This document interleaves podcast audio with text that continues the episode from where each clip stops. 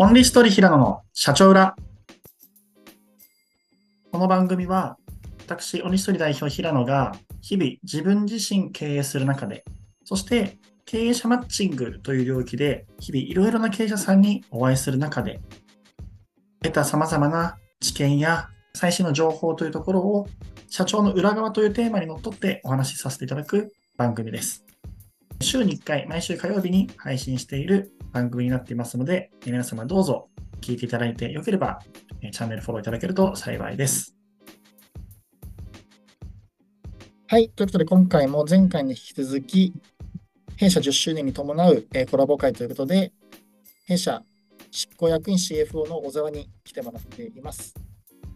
今回は最終回ということで、逆に小沢から僕にいろいろと聞いてもらっていまして、えぶっちゃけ CFO とこう社長が分かり合えるのかだったりですとか、えー、ベンチャーの中での、まあ、存在意義の話だったりですとか、そういったところを話していければと思います。よろしくお願いします。とここまで逆にどちらかというと、カズさん側から僕にこう、あ僕側からカズさんにいろいろ聞かせてもらうターンやそういうところも多かったかなと思うんですけど、あのここからは逆になんかカズさんの方からも、もし、まあなんていうかこう、この機会に聞きたいことといいますか、逆質問みたいなところとかもせっかくなのでいただけたりすると、と思っていまして、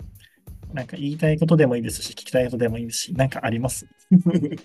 そうですね。まあ、キラーパス感があったりなんですけど。まあ、多分、なんか、この、まあ、CFO だったり CXO だったり役員だったりに、まあ、本当に自分で良かったんですか？みたいな話って、まあ、うん、気持ちとしてあるのはまあもちろんあるんですけど、うん、ただまあ他の人がなんか喋ってそうだなっていうのと、ああ、意外にあんまないかも。うんうんうんうん。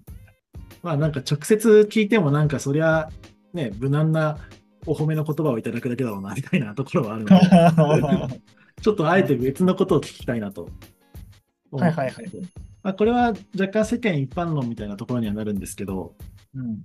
まあ、あの自分だと CFO だったり、バックオフィスとか、経営企画とか会計士とか、そういった人たちが集まるコミュニティ、交流会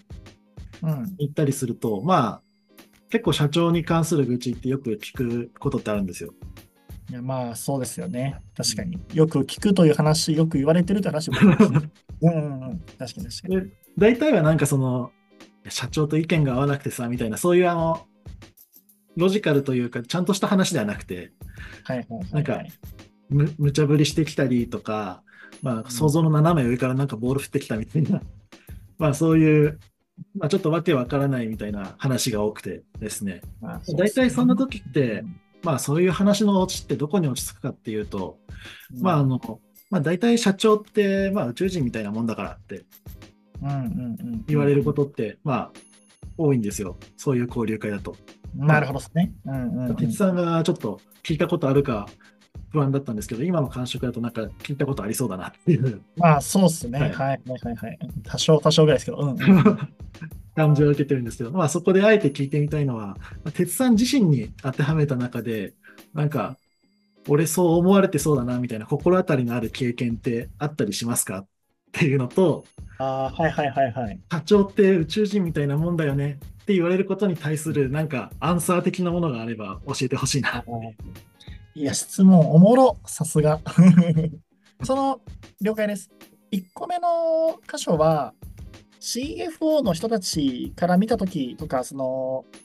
全部とかそっちの人たちから見たときに、なんかそう思われることについてですか？それとも、それ以外の人たちもずあそれ以外もですね、まあ、私が参加する交流会がたまたまそっち側だったっていうだけで、まあ、多分あの営業でも CS でも開発でもなんか似たような交流会で多分似たような話してんじゃないかなとは思う。そうですね。はいはいはい。いや、ありがとうございます。ちょっと質問に直接答える形というよりも、なんか回り道しながらちょっと答えちゃう感じにひょっとするとなっちゃうかもしれないんですけど、どうしようかな。じゃあまず、えっ、ー、と、後半の方からあのいければなと思っています。宇宙人問題です。はい、宇宙人って言われると、なんか割と嬉しいタイプですね。どちらかというと、なんか性質というか。いや、なんか、そうなんですよね。いや、なんかドラゴンボールとかで言うと、いや、俺は地球人じゃなくて、サイヤ人側なのか、ピッコロ、ピッコロ星人ってあるのかななんかようわからんすけど、側なのかみたいな感じで思って、なんかその、多分、これは人によって褒め言葉になるかどうかっていうのは強くあると思うんですけど、なんか突き抜けたいとか、ナンバーワンになりたいとかっていう、オンリーワンになりたいっていう思考が、なんかこう、割とあるタイプなので、まずなんか宇宙人とかそうだよねって言われること自体っていうのは、うんと、比較的すごい割とプラスに捉えられるまず生き物かなと思っています。ただ、なんかポイントなのが、その経営者さんといっぱい関わるよねのビジネスをしていると、じゃあその宇宙性の中で、なんかこうまたランキングあると思ってるんですよ。区大会のエース、市大会のエース、県大会のエース、全国レベルみたいな。なので僕は全日本宇宙ランキング何位なのかっていうところがなんかこう宇宙って聞いて今ちょっと思ったところですね。で、その、まあ、みんなじゃあ経営者が宇宙人だとしたときに、えー、その中でじゃあ自分の宇宙人レベルは上げていきたい、勝ちたいなと思っています。で、なんかちょっと2番と1番かぶるかもしれないですけど、なんか、すごい思うのが、どうせ宇宙人なら、なんか宇宙人の目的って、何かをこう、じゃあ例えばすごい強いこととかすごいことを成し遂げるために、地球レベルではできないこととかがあったから、ね、人間じゃできないからじゃあなんか宇宙人だよねみたいなことがあると思ってるんですよ。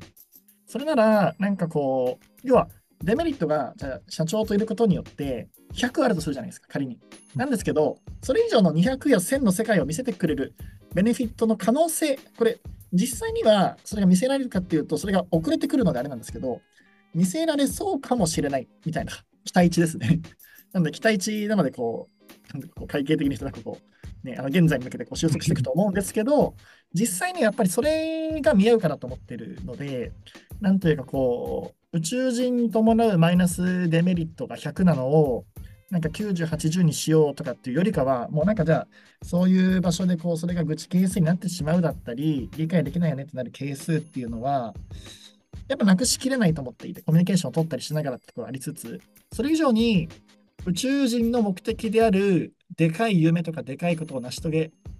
られうるかもしれないよねのところで、まあ、それだったらまあ、1万になる可能性があるから、それなら今の100は受け入れるかみたいな感じで、その100のこう、間を捉えるのか、200にしかならない中で、今確実な100のデメリットがあったら、それは嫌だよねって思ったりするので、100の不満やそれ自体は消すのは僕には難しいけれども、それを1万とかそういうふうなところを見せて、そこから見たら大したことないなっていうふうになれるような経営者になりたいなと思いましたっていうのと、もう一個が同時に、うん、宇宙人ランクを上げてって、宇宙オブ宇宙、宇宙オブ宇宙ってなんだ？になりたいなと ちょっと思いましたっていうのが、なんか話を聞いての率直なあれなんですけど、あれ、これ1番、2番の答えになってんの？なんか欠けてる？足りてない？そうです。ね、大体大丈夫かなとは。なんか、あとやっぱりでも思うのが、やっぱこう見る視点は多分絶対的にこれ変わっちゃうような問題は多分あるかなと思っていまして、なんか例えばちょっと今僕目の前にこうコップがあるんですけど、なんかじゃあこのコップを多分、えっと、上から見るとこれって多分丸だよねってなりますし、でも横から見るとこれ多分四角じゃないですか。で多分ぶつかり合うのって多分これだと思うんですよ。この本質というか正義っていうもの自体はこれはコップだよねっていうもの、これは変わらないと思ってるんですよ。ただ、ベンチャーでぶつかっていったり何かをしていったりするときって、社員の目線、株主の目線、えっ、ー、と、じゃあわかんないですけど、これロールの目線とか、いろんな目線で、この事象自体は変わらないんだけど、見る目線によって、えっと、中に入っている水とかそういうものは変わらないんだけど、外から見たこれは何ですかっていうときに、まず丸であるか四角であるかっていうものは違うと思ってるんですよ。でこれが例えば何かこう、あるスピーチを聞いた中で、どこを切り取るかっていうところとか多分結構出てくる話で、いや、丸の話もあれば四角の話もあれば中に水のある話もありましたよねがあるんですけど、横から見るとこれが四角であるっていうのも、これはファクトですし、えでもこれ上から見たらこれは丸です。ちょっと今、この目の前にコップがあったので、コップで解いちゃってるんですけど、っていう、この、これがぶつかり合いになるのかなと思っていて、余裕があるときは、いや、これ横から見ると四角なんだけど、上から見ると丸で丸。これ別に両方ファクトだよね、みたいな感じでいけたりするんですけど、いうがなかったりとかして、もう A&B ではなく A は B だと丸か四角かってなった時には、やっぱり丸寄りで見る立場か四角寄りで見るかっていうところは、やっぱり性アクセスでなる。で、その時にでも最終決済が丸の人、仮にじゃそれを社長だとしたときに、その丸を見てる人が意思決済すると、絶対これ四角で絶対四角のあれなのにっていうところと、なんというかこう、それなのに丸になったっていうことが続くと、まあ、自分の意見がこう聞き入れられないだったりですとか、そうするとなんかこう自分のなんかじゃあいる価値ってどこにあるんだろうってなってしまっていたり、そうすると、えっ、ー、と、じゃあ自分の指針と全然違うじゃんっていうになっていってしまっていったり、これが多分、なんていうんですかね、えっ、と、存在意義の壁をこう起こしうる要素だったりするかもしれないですし、意見がぶつかった時に、その、それがこう、あえて宇宙人としてであるのであれば、宇宙の視点から見るのか、その人間界の視点から見るのかによって丸と四角が違うものは一緒なんだけれどもっていう視点の違いっていうのが、そういう場でのそれを生み出していったり、宇宙人っていうところの部分を生み出してたりするのかなっていうふうにちょっと聞いてて思った次第です。ありがとうございます。めっちゃ語っちゃった。まあでも、そうですね、そういう、まあ多分、現実に置き換えれば、なんか、まあ問題の重要度とかを大きい小さいっていう話で、その、こだわりが出る出ないは変わってくるんでしょうけど、まあ、その特に後者のこだわりがある方ですね。まあ、あの、まあ、本当にバチバチにぶつかってるような時、うん。まあ、その人間界と宇宙人でぶつかってる時に、まあ、なんでしょうね、ここで例え、例えがなかなか出しにくいですけど、そこで翻訳者としてはやっぱ実力、本領発揮どころなのかなとは思いますけど。そうですね。でも確かに人間界と宇宙界の翻訳者ができていったら、多分市場価値多分4倍ぐらいに上がりそうですよね。なかなかいないですけど、いや、でもそれができたらもうマジで最強というか、全経営者も、実は全社員も、実は全全員が望んでる、永遠に多分なかなか解決しうらない壁なんだけど、やっていきたいですよね、2週目は。まあそうですね、やっぱり。うん。まあ、単そうですね。単純になんか会計に詳しい人とか、事業計画作れる人とかって、まあ、正直、あの、まあ、貴重ですけど、全然市場にいないわけじゃないんで。うんうんうんうんうんうん。それよりは全然やっぱ翻訳者になれる人っていうほどの人の方が本当に市場にもいなくて、まあ、貴重、貴重のレベル感が全然違うとは思うので、目指すならそっちをやっぱ目指したいですね。いや、多分それなかなか言える人いないっすよ。だってその、普通は、じゃあ自分はこの CFO のポジションなので、ここのところで、これが業務でこれでやっていきます。で、この目線から見ていったら、これの部分が整理だったりするので、これで、あの、これが違いますよね。で、このやるべきことやってますよねっていうところだけで、まあ、いいっちゃいいわけじゃないですか。うん、うん、でも、そこに対して多分今の話があるのは、その、うん、一個視座が高かったり、経営全体を良くしようねとか、それこそ強い会社を作ろうねとか、多分そういう持ち返すを多分上の目線から見ているから。うん。そうですね。多分、その、今の例えの CFO スタンスだと、まあ、社長と対立するのか、現場部門、まあ、営業 CS なり、どっか別の部門と対立するのか、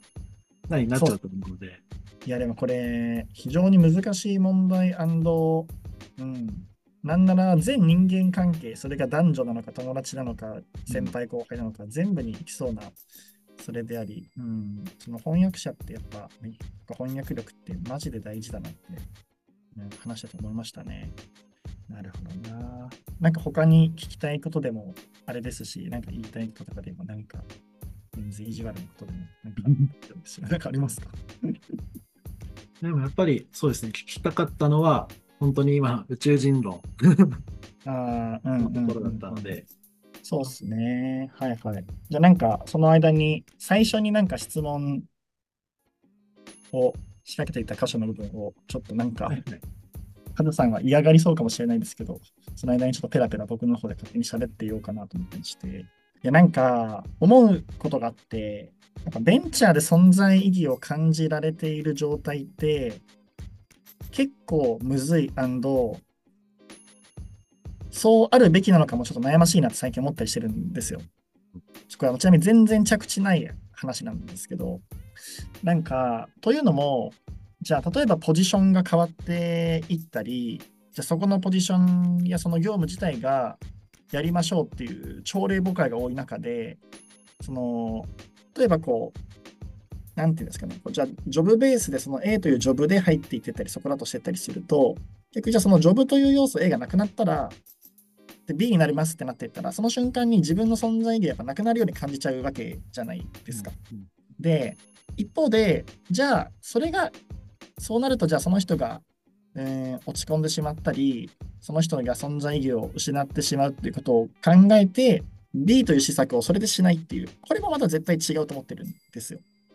で、これが多分圧倒的に難しい問題だなと思っていまして、要は変化をすればするほどに構造的にどこかで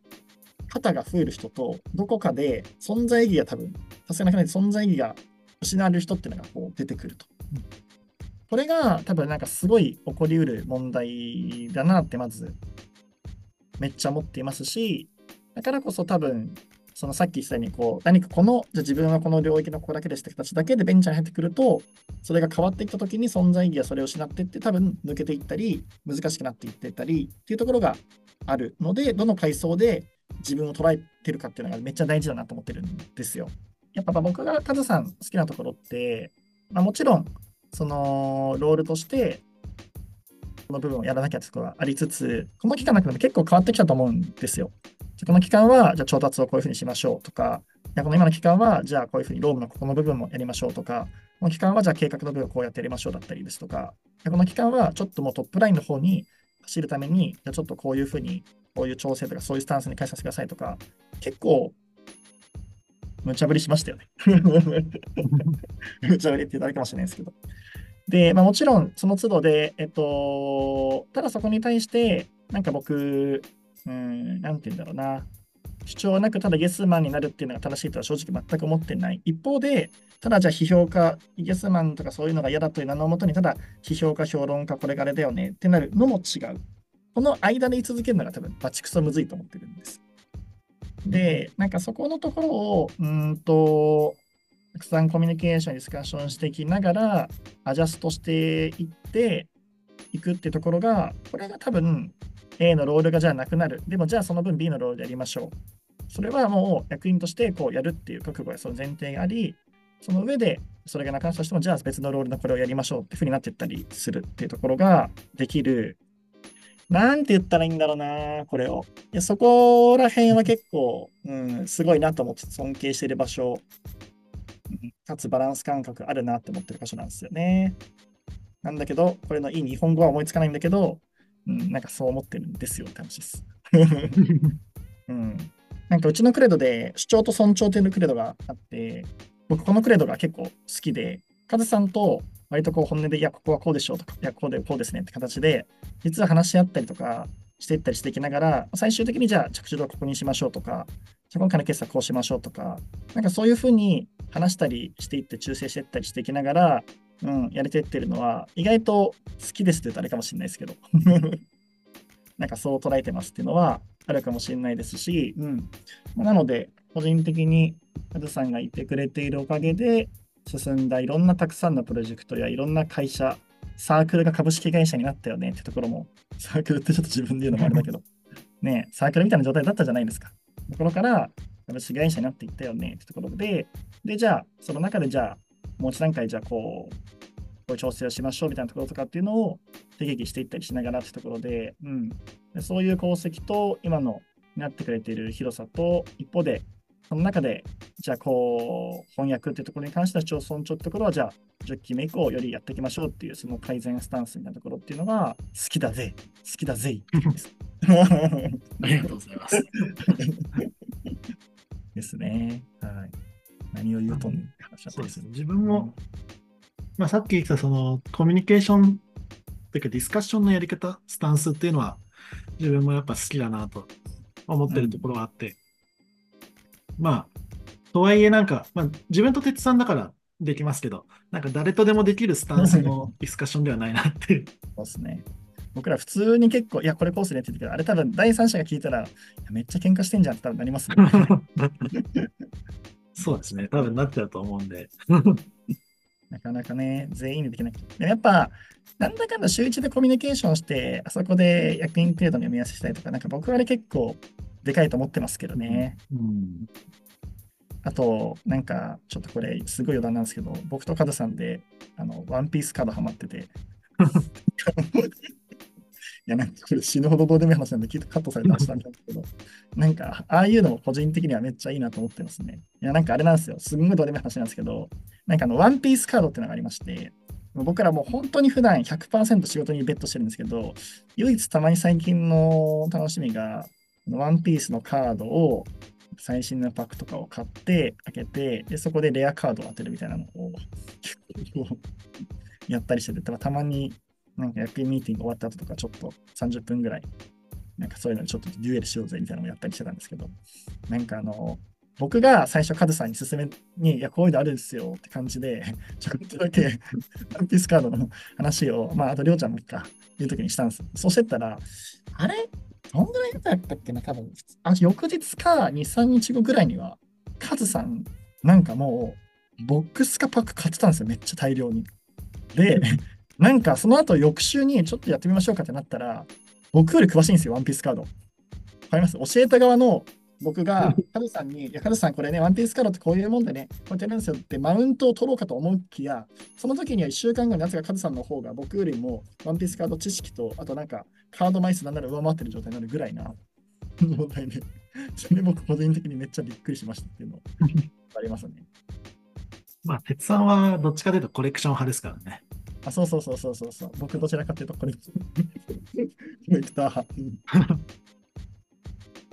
いやでも、そうなんですよ。これも絶対誰も伝わらないんですけど、そのゾロのコミパラっていう、めっちゃレア度が高いそのカードがあるんですよ。で普通に売ったら、10万円以上ぐらいになるような、めっちゃレア度が高いカードが当たって、で、僕それで、うおーってなって、一人で、やばいやばいやばいやばいなって、奥さんといろんな写真連絡してたりとかして、いや、これ相当当たってなかったんですよ。で、いやーって話をしてたら、僕の身の回りでもう一人だけそのゾロのコミパラ当たってる人が一人いまして、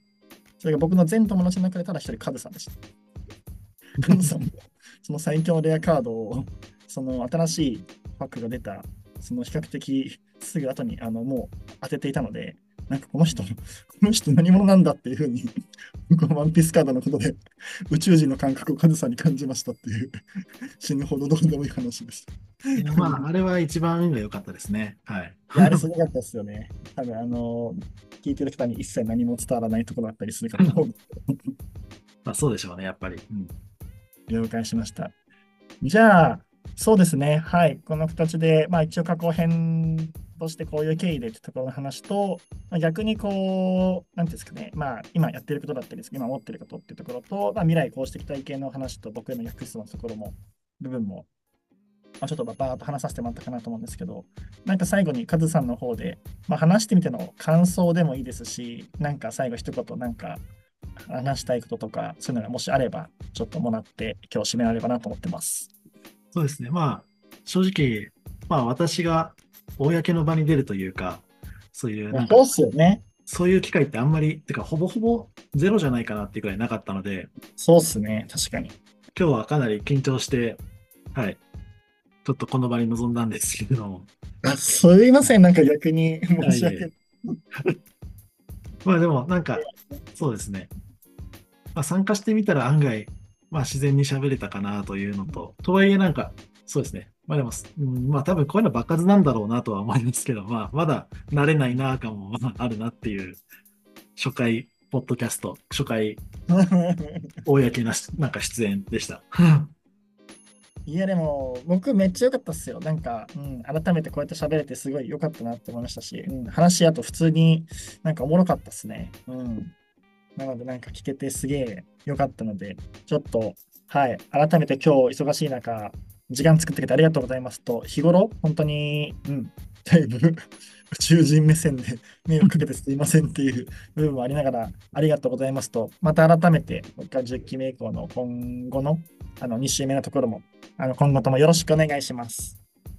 こちらこそよろしくお願いします。はい。では以上をもちまして、えっと、今回のポッドキャスト終了させていただきます。ありがとうございました。ありがとうございました。はい。ということで、今日も皆さん、えー、最後までお聞きいただきありがとうございました。あのこの番組は毎週火曜日、週に1回のペースでえ更新していますので、ぜひ皆さんフォローいただけるとすごい嬉しいです。あと、最後に、あの、私、平野個人の裏側なんですけども、やはりですね、話していて、本当にこう、暗闇に向かってひたすら喋っている感っていうのがですね、正直とありますので、ぜひ、あの、聞いてこう思ったぞとか、そういうのがありましたら、SNS のシェアだったりですとか、あと私、あの、Facebook もやっていますので、フォローいただけましたら、基本的にそこでは経営者向けにとか、経営目指している人たち向けの情報を日々発信していますので、それでもフォローいただいたり、あのメッセージいただけたりすると、すごい嬉しく思っています。で皆さん今日もありがとうございました。